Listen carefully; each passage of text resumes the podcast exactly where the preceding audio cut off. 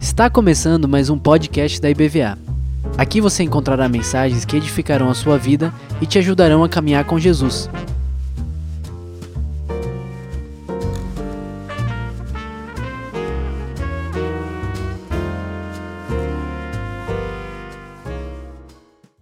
Amém. Boa noite, graça e paz Jesus. Amém? Todo mundo aqui? Lembrando que Sexta 2, é, é, é, esse nome Sexta 2, ele é, é, colocado de uma forma que tem um objetivo, né? Definir quantos vêm por família. É só dois. Né? Então não é sexta três, nem a quatro. Né? Tem gente que tem cinco em casa, né? Mas aí tem que arrumar aonde deixar para poder vir só o casal. É só um encontro de casais. É, não, mas eu queria levar meu filho que eu não largo para nada. Vai ter que largar. Que é só casal, tá bom? Até porque a conversa que tem aqui é coisa que criança não pode ouvir. Conversa de adulto, tá bom? Queria cumprimentar as pessoas que estão com a gente, nos visitando. É, a gente faz agora assim: os membros da igreja ficam de pé. Quem é membro da IBVA, para poder olhar em volta e ver quem ficou sentado para poder cumprimentar em nome da igreja. Então tem que cumprimentar muita gente. Olha quanta gente está aí, principalmente ali no meio. Ó. Vamos cumprimentar quem está sentado, dar o bem-vindo.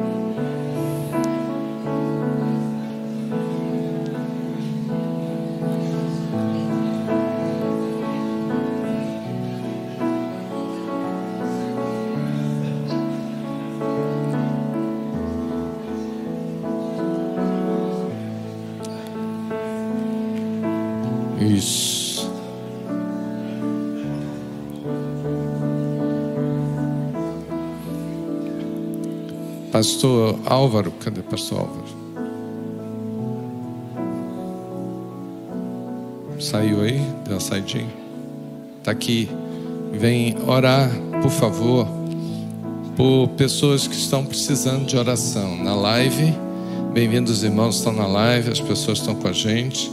Dene Ortega está pedindo oração por Clésia, que está na UTI do São Rafael com câncer. Tá, diz que a situação dela é bem debilitada. Vamos pedir a misericórdia de Deus sobre ela? Clésia, e eu queria que você que veio à igreja precisando muito que a gente orasse por você, fique de pé onde você está, por favor. Se você está com a causa difícil, está com a luta, a gente gosta de ter esse momento de clamor a Deus. Quem aqui já viu Deus fazer milagres respondendo a oração? Olha aí. Então, quem está mais próximo já sabe que pode impor as mãos sobre essas pessoas. Aleluia. Senhor nosso Deus, na levada das nossas mãos aqui, Senhor, te pedimos a tua bênção, Senhor, sobre cada pessoa que está aqui nesta noite, Senhor, também em sua casa e que está sofrendo, Senhor, nesse momento, Senhor. Uma enfermidade, Senhor, uma causa na justiça, um problema que está causando inquietação, meu Deus, em nome de Jesus. Meu Deus, o Senhor é um Deus que se compadece, o Senhor é um Deus que está conosco, o Senhor se identifica conosco, Senhor. Deus que se fez homem, portanto, o Senhor conhece as nossas dores, o Senhor sabe aquilo que nós passamos. Cada um que está aqui, Senhor, nessa noite, sinta, Senhor, o teu toque, o teu abraço, Senhor, o teu cuidado, Senhor. Essa identificação que o Senhor tem, que isso possa ficar muito claro em cada coração e que isso possa avivar a esperança, Senhor, do teu favor nesse momento. Em especial te pedimos pela Clésia, meu Deus, aquele lugar tão solitário, Senhor, que pode so, somente receber visita durante um horário do dia tanto barulho, tanta dificuldade, Senhor, aquele lugar tão tão isolado. Meu Deus, em nome de Jesus, ser com ela nesse momento, Senhor. Esteja, ampara, Senhor, em nome de Jesus. E te pedimos em especial que o Senhor entre com providência, curando, meu Deus. Envia os teus anjos, Senhor, ministradores, envia a tua cura, a tua restauração.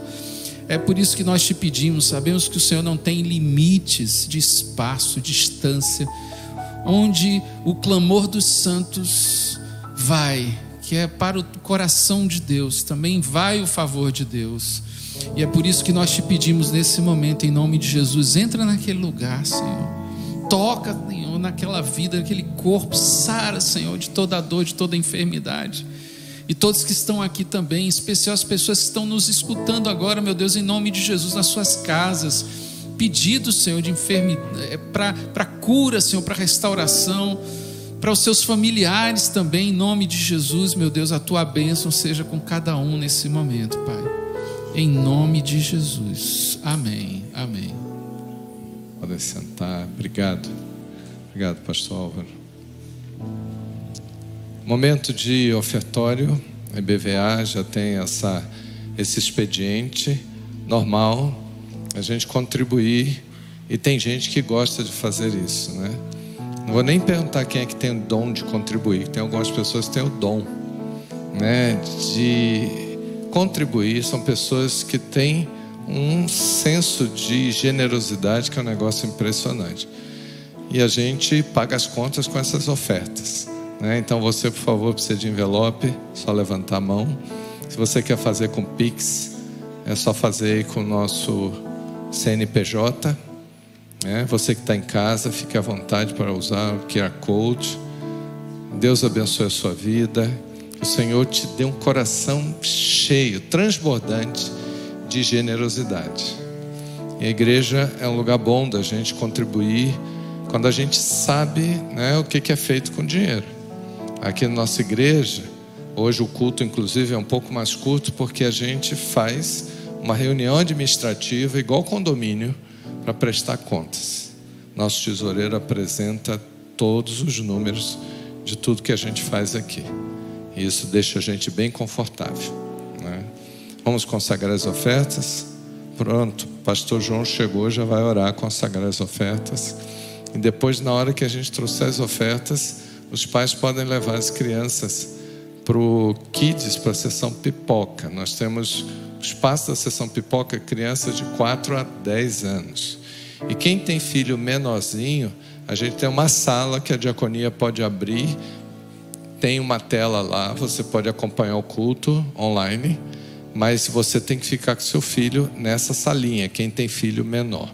Quem tem filho de 4 a 10 fica lá na sessão pipoca, tá bom? Vamos orar? O pastor João pode orar para a gente, consagrar as ofertas. Vamos ficar de pé para a gente depois também louvar a Deus. Senhor Deus e Pai Celestial, nós te damos graças por todas as bênçãos que o Senhor tem derramado sobre nós, por cada um de nós e sobre a nossa igreja como teu corpo de Cristo. Te agradecemos, Senhor, sobremaneira, os dízimos e ofertas levantados aqui, Senhor, como sinal de crescimento espiritual de cada um, Senhor. Muito obrigado pela essa possibilidade de nós podermos dizimar e ofertar, Senhor. Abençoa aqueles que vão trabalhar com esse dinheiro, Senhor, que sejam feitos tudo para a honra e glória do teu santo nome no teu reino, Senhor, e que tudo continue sendo como sempre tem sido feito de forma transparente. Abençoa também, Pai amado, aqueles que não puderam dizimar, Senhor. Derrama sobre eles uma bênção de prosperidade material, espiritual e de saúde, Senhor Deus. Nós te agradecemos na certeza de que o Senhor é um Deus que ouve as nossas orações. Te agradecemos em nome de Jesus. Amém.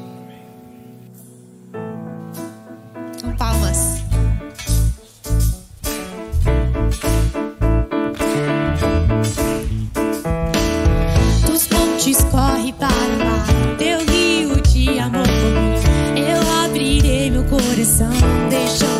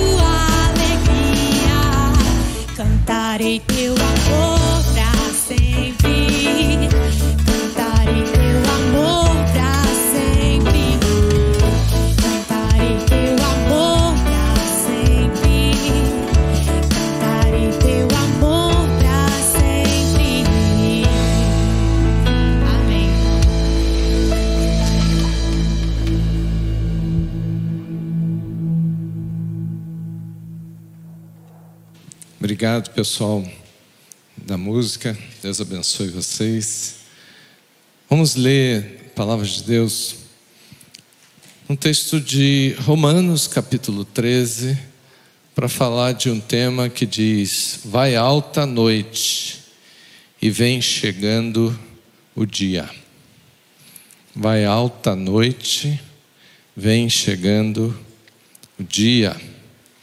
Romanos capítulo 13. Se você não tem intimidade com a palavra de Deus, para achar o texto na sua Bíblia, pede alguém para te ajudar aí, para você achar. Muito importante você conhecer os textos na sua própria Bíblia, que é difícil a gente fazer isso com o celular. Né? Você em casa, por favor, acostume assistir o culto com a Bíblia aberta. Porque amanhã você pode precisar desse texto. Até conversando com alguém, tocar no assunto, a pessoa perguntar, você não lembra mais onde foi que você leu. E esse trecho, Romanos 13, de 11 a 14, é um dos trechos muito, mas muito importantes da gente tratar nos dias de hoje, já que a gente está nessa expectativa de que ah, as coisas estão mudando, o tempo está mudando. E essa, essa expressão do, do tema que eu coloquei está aí nesse versículo. Ou melhor, nesse texto, no versículo 12. Diz assim: E digo isto a vós outros que conheceis o tempo. Ele, Paulo está falando com gente que conhece o tempo. Você conhece o tempo? Você sabe interpretar o tempo? Ele diz: Já é hora de vos despertardes do sono porque a nossa salvação está agora mais perto do que quando no princípio cremos. É lógico isso, né? Cada dia que passa a gente está mais perto de chegar no céu. E ele diz, verso 12, e aí começa uma visão de advertência. Preste atenção nisso. Eu não sei se você leva isso a sério, se você tem preocupação com isso, mas Paulo tinha. E ele diz: Vai alta a noite, vem chegando o dia. Deixemos, pois, as obras das trevas e revistamo-nos de quê? Das armas da luz. Em outra tradução diz da armadura da luz. Verso 13. Ele diz como a gente tem que viver nesse tempo. Andemos dignamente, como em pleno dia, não em orgias, bebedices, não em pudicícias e dissoluções, não em contendas e ciúmes, mas revestivos do Senhor Jesus Cristo, e nada disponhais para a carne no tocante às suas concupiscências, aos seus maus desejos. Deu para perceber que Paulo está trazendo uma palavra de advertência, e ele está falando sobre dia, sobre noite que está em altas horas, dando uma visão ou trazendo uma noção de que o tempo está se acabando. Já estamos em altas horas. Qualquer hora dessa o dia vai raiar, o sol vai brilhar. E aí muda tudo. Então é uma palavra importante num cenário em que Paulo estava conversando com os romanos sobre amar os irmãos, não praticar o mal para com o próximo. Ele estava tratando disso, de repente ele diz: Olha, como algo que me preocupa e que me incomoda, eu não posso deixar de falar para vocês que em relação ao amor aos irmãos, a gente tem que acertar nessa causa. Por quê? Porque nós não somos da noite, nós somos do dia. E ele associou, e notem que ele fez uma analogia, né, tratando a noite como tempo de vida nas trevas, e o dia como o nosso tempo de nova vida com Deus. Né? Quem é que está com a criança aí agitada? podemos ajudar, a diaconia ajuda aí. O que, que a gente precisa fazer? Como é que a gente pode fazer para a gente não viver nas trevas? Pelo contrário, para a gente viver totalmente na luz. Você diz assim: ah, então a, a noite está associada às trevas e o dia está associado a uma vida na luz. O que, que é uma noite de trevas, de escuridão? Significa a vida escura, sem a gente ter noção do que está acontecendo. Eu estou no meio da escuridão, não estou vendo nada, estou perdido. E nessa perdição a gente pratica todo tipo de males. E é isso que Paulo está preocupado. E ele diz: Nós não somos das trevas, nós somos da luz. Então a nossa prática de vida como cristãos tem que refletir essa realidade. De que tudo que a gente faz tem a ver com a luz que nós vemos hoje e não com a escuridão que a gente vivia antes. Tanto é que ele cita aí um monte de práticas erradas. Estamos chegando no final dos tempos? Sim ou não? Cadê o pessoal do multimídia? Da outra vez eu até pedi para botar o reloginho aí do juízo final e eu acabei esquecendo na pregação passada. Né? Não sei se ainda está aí aquele reloginho, Ulisses, do juízo final. Ah, no início desse mês, os, saiu uma reportagem na Folha de São Paulo e eu citei aqui, de que os cientistas estão muito assustados, porque eles criaram um reloginho para dizer que estão acompanhando a situação do mundo, os riscos, os perigos que a humanidade está passando, desde a Segunda Guerra que eles ficaram muito preocupados com isso. Eles criaram um relógio de 17 minutos na época, lá em 47. E de lá para cá, todo ano eles fazem uma análise dos riscos, dos problemas ambientais no mundo, da, da condição climática, das guerras, dos conflitos, e eles vão né, notando que a situação está ficando pior. E aí, para criar uma analogia, eles foram diminuindo o tempo do relógio. E não sei porquê, os cientistas não são cristãos, ou se são, né, alguém lá convenceu chamar o relógio de o relógio do juízo final. Ou seja, sabendo que vai acabar o tempo. E na reportagem desse mês, eles fizeram um estudo em 2023 e considerando 2023 um dos piores anos da história desde que o relógio foi criado. E eles chegaram à conclusão que depois que eles viam né, no tempo diminuindo os 17 minutos, e a última medição que eles fizeram ano passado, na análise dos cientistas, Faltam 90 segundos para o final. Um minuto e meio. Nunca se chegou tão perto do final dos tempos.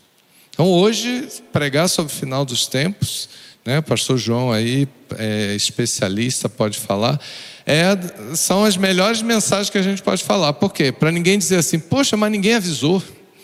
Ninguém sabia, pronto, os cientistas já estão avisando que a situação de vida, a condição para nossa humanidade sobreviver no nosso planeta já está no limite. Então, se a gente associa isso né, à Bíblia, a palavra de Deus, a gente vai concordar com Paulo aqui que a hora já está muito avançada dessa noite vai alta noite, ou seja, já está de madrugada para raiar o dia, ou seja, Jesus pode voltar a qualquer momento. Quem diz Maranata aí? Maranata, né? A gente fala como uma palavra que diz que o Senhor está voltando. E a gente precisa gostar dessa ideia de que Jesus está voltando. Por quê? Porque a gente quer viver no dia. Chega de viver no meio das trevas da escuridão. A vida está muito difícil, as pessoas hoje só falam em caos. Ah, mas está um caos. Né? Não sei mais o que fazer. É, vamos mudar para outro planeta. Se alguém souber como é que chega, né? Como é que faz rápido isso? Porque aqui já está no limite. Então, quando Paulo cita esse, essa condição e diz: Olha, a hora está avançada, ele está dizendo: está faltando pouco tempo. Se está faltando pouco tempo, a gente precisa se preocupar muito em estar vivendo integralmente na luz. A gente não pode cair na besteira de ficar associando a nossa vida com as coisas das trevas. Se o tempo ainda é um tempo de escuridão, nós não somos da escuridão, nós temos a luz do Senhor. Jesus disse: Eu sou a luz do mundo.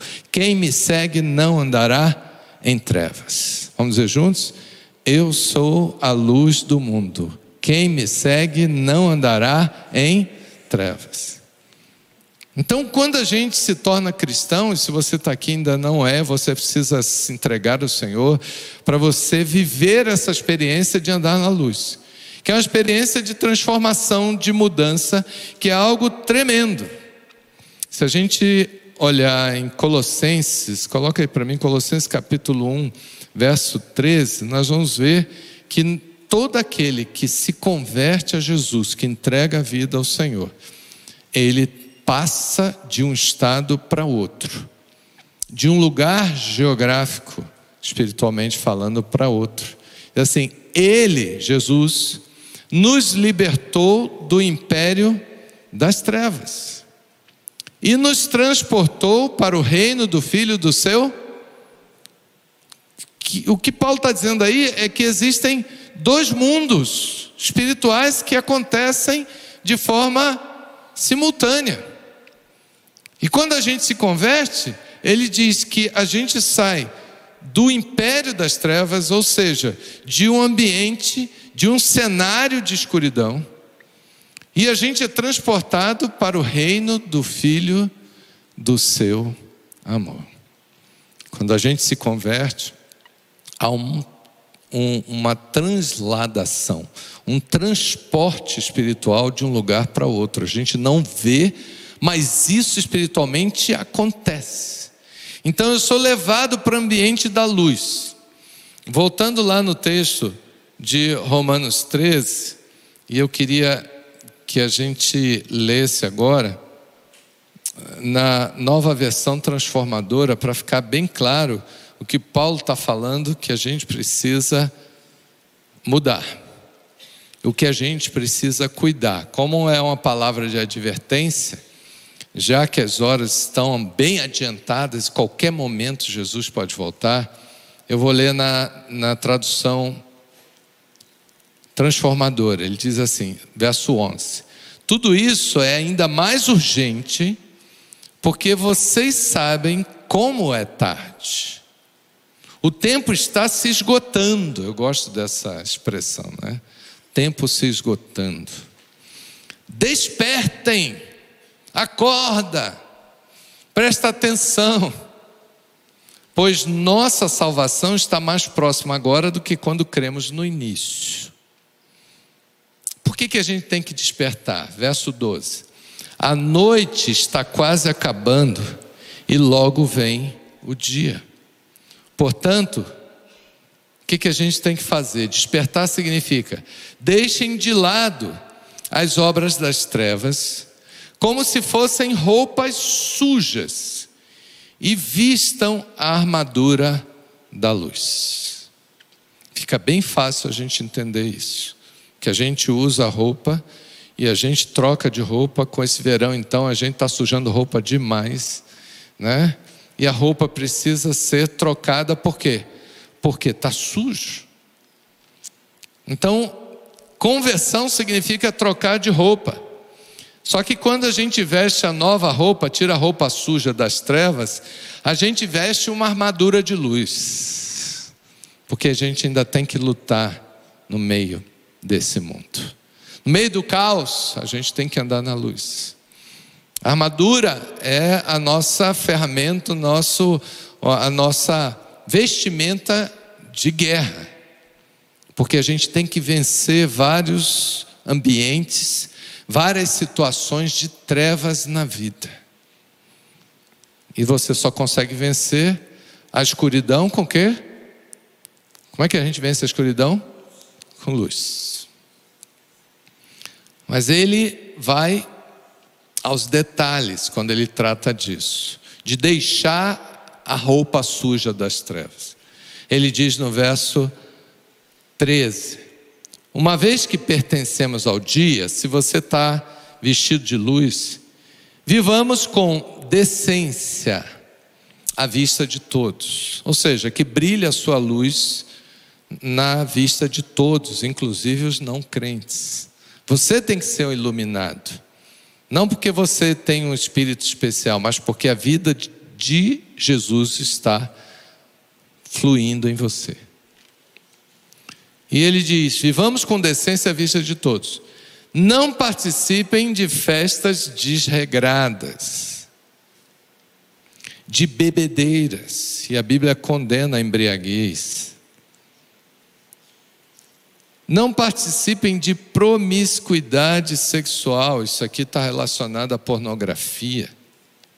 E de práticas imorais, qualquer tipo de práticas associadas né, a coisas que não condiz com a moralidade da vida humana.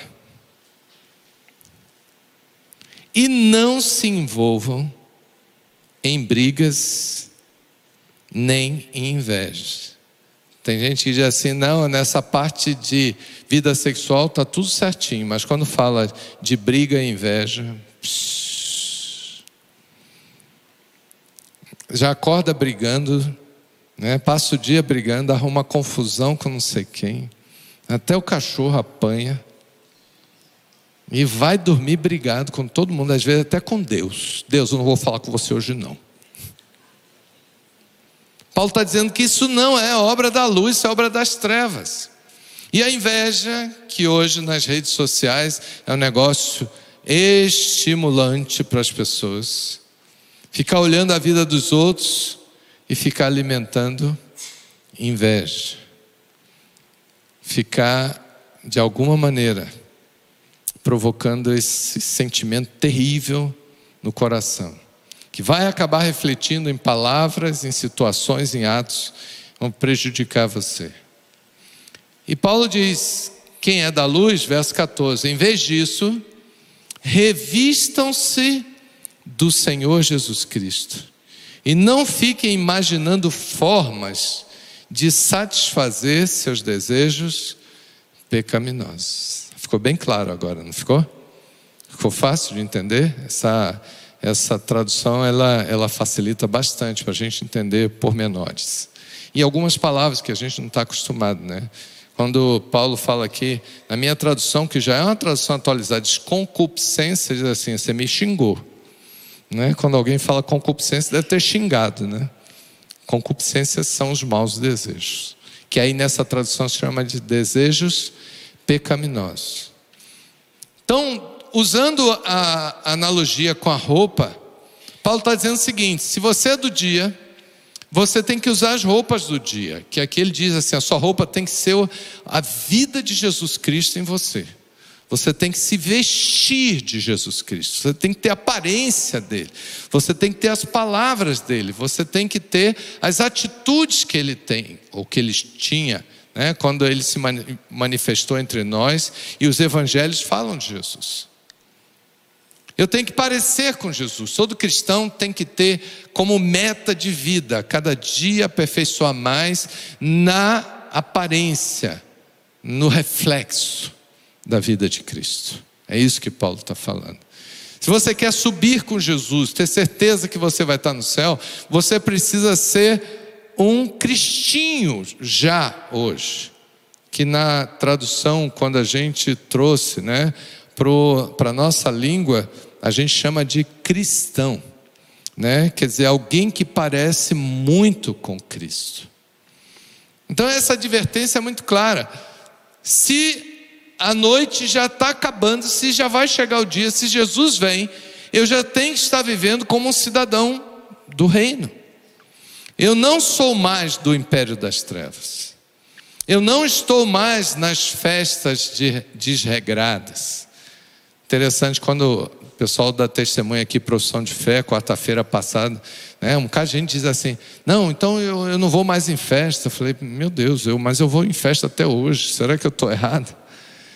Paulo não está dizendo que não é para ir para festa, Paulo está dizendo que as festas desregradas.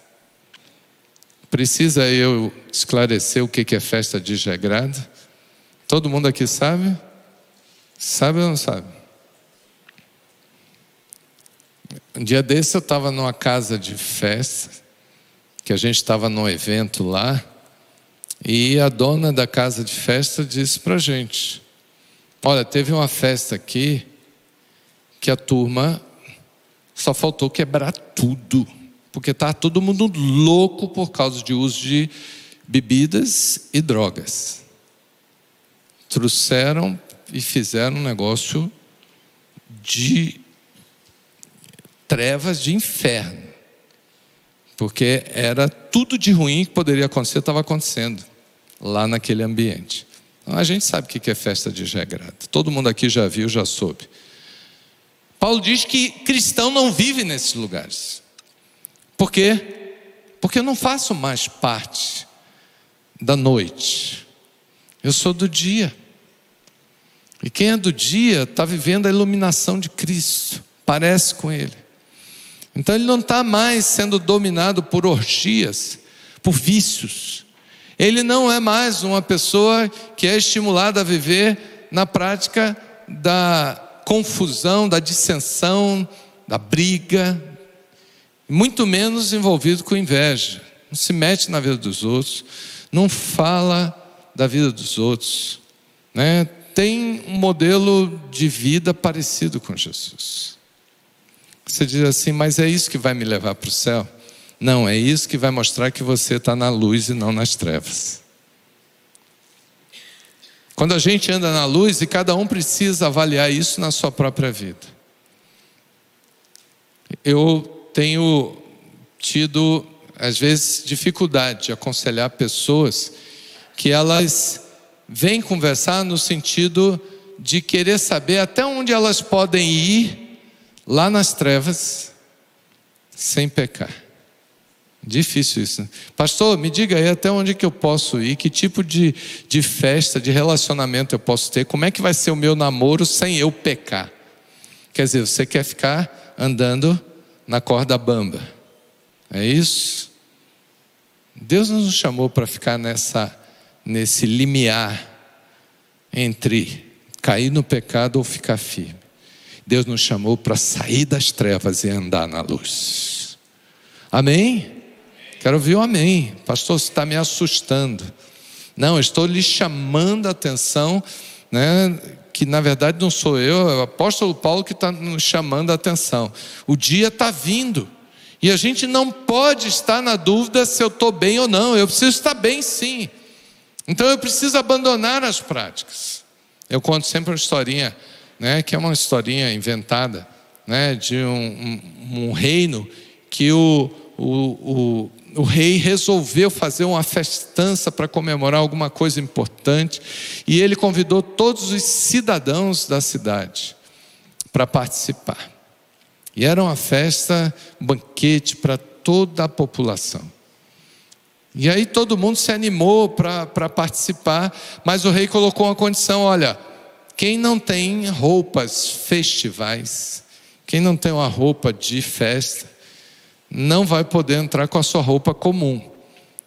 E aí o rei disponibilizou lá uma área do palácio que tinha centenas, milhares de vestimentas.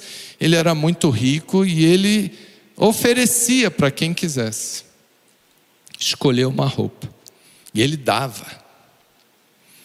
E aí teve lá um morador de rua que queria ir para a festa e alguém disse: Não, você vai ter que trocar sua roupa. Então ele chegou lá, tirou a roupa suja, velha, a roupa fedorenta, escolheu a roupa que ele quis escolher, uma roupa principesca, uma roupa festival, linda, vestiu, quando olhou, nem se reconheceu, disse: Eu estou muito bem, vamos para a festa. E aí, quando ele já estava arrumado, que foi saindo, ele pecatou a roupa velha que estava ali no canto, já ia para o lixo e botou debaixo do braço. E foi. Aí a pessoa que estava cuidando lá disse: Rapaz, o que você está fazendo? A roupa é sua, agora você tem a roupa nova. Você vai levar essa roupa suja, velha, fedorenta. Você vai levar isso aí? Disse: Não, que eu posso precisar de novo. Tem muita gente crente assim. Vive na luz, mas de vez em quando dá um passeio nas trevas. Tem sempre uma brechinha. Larry Crabb, que é um pastor e, e psicólogo americano, escreveu um livro né, sobre o povo mais feliz da terra.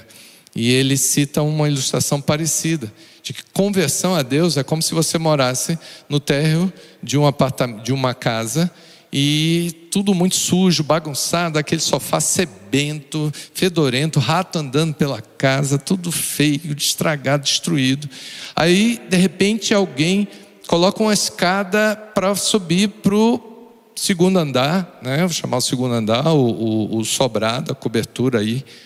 E quando você sobe a escada, chega lá em cima, o ambiente é a sala dos sonhos tudo de melhor, perfeito, ar-condicionado, tudo refrigerado, tudo novinho para você morar ali. E você diz assim: puxa, nunca mais, ó.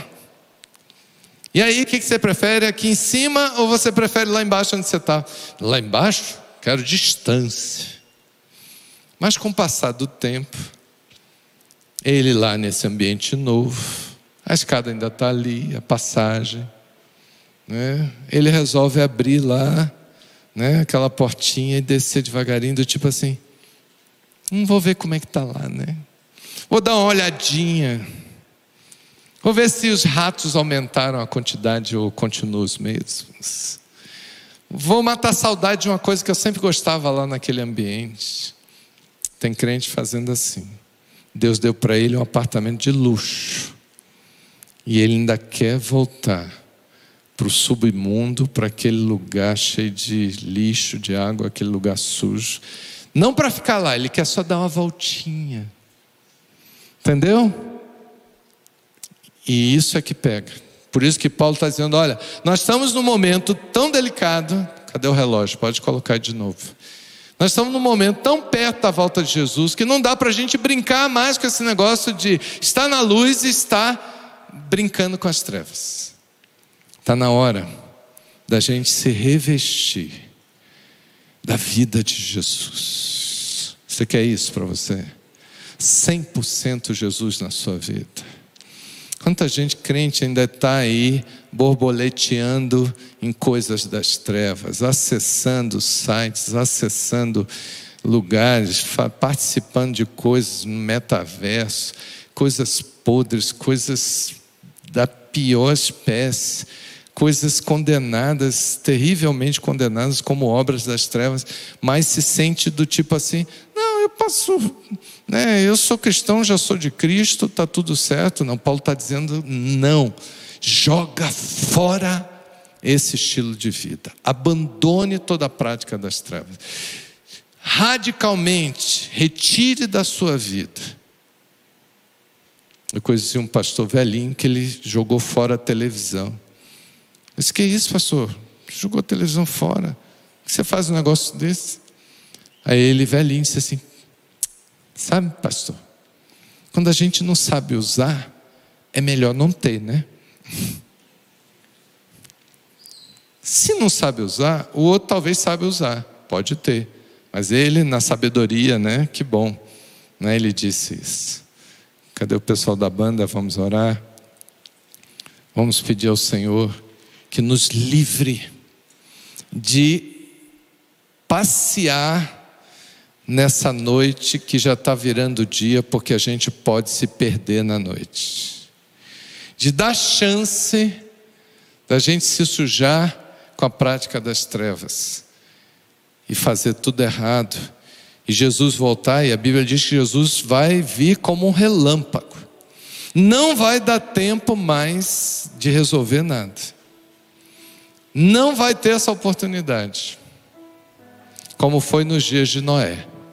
Quando começou a chover, a porta da arca se fechou. Noé ficou 120 anos construindo uma arca. E quando começou a chover, a turma ainda estava passeando lá fora. E quando a turma viu que tava, a coisa estava ficando feio, que o dilúvio estava chegando, a turma correu e disse: Noé estava certo. Salvação na nossa arca. Vamos lá. Quando chegou lá, porta fechada. Pereceu todo mundo. Não vai ter tempo. Não deixe para a última hora. Conserte sua vida hoje agora. Vamos ficar de pé para a gente orar?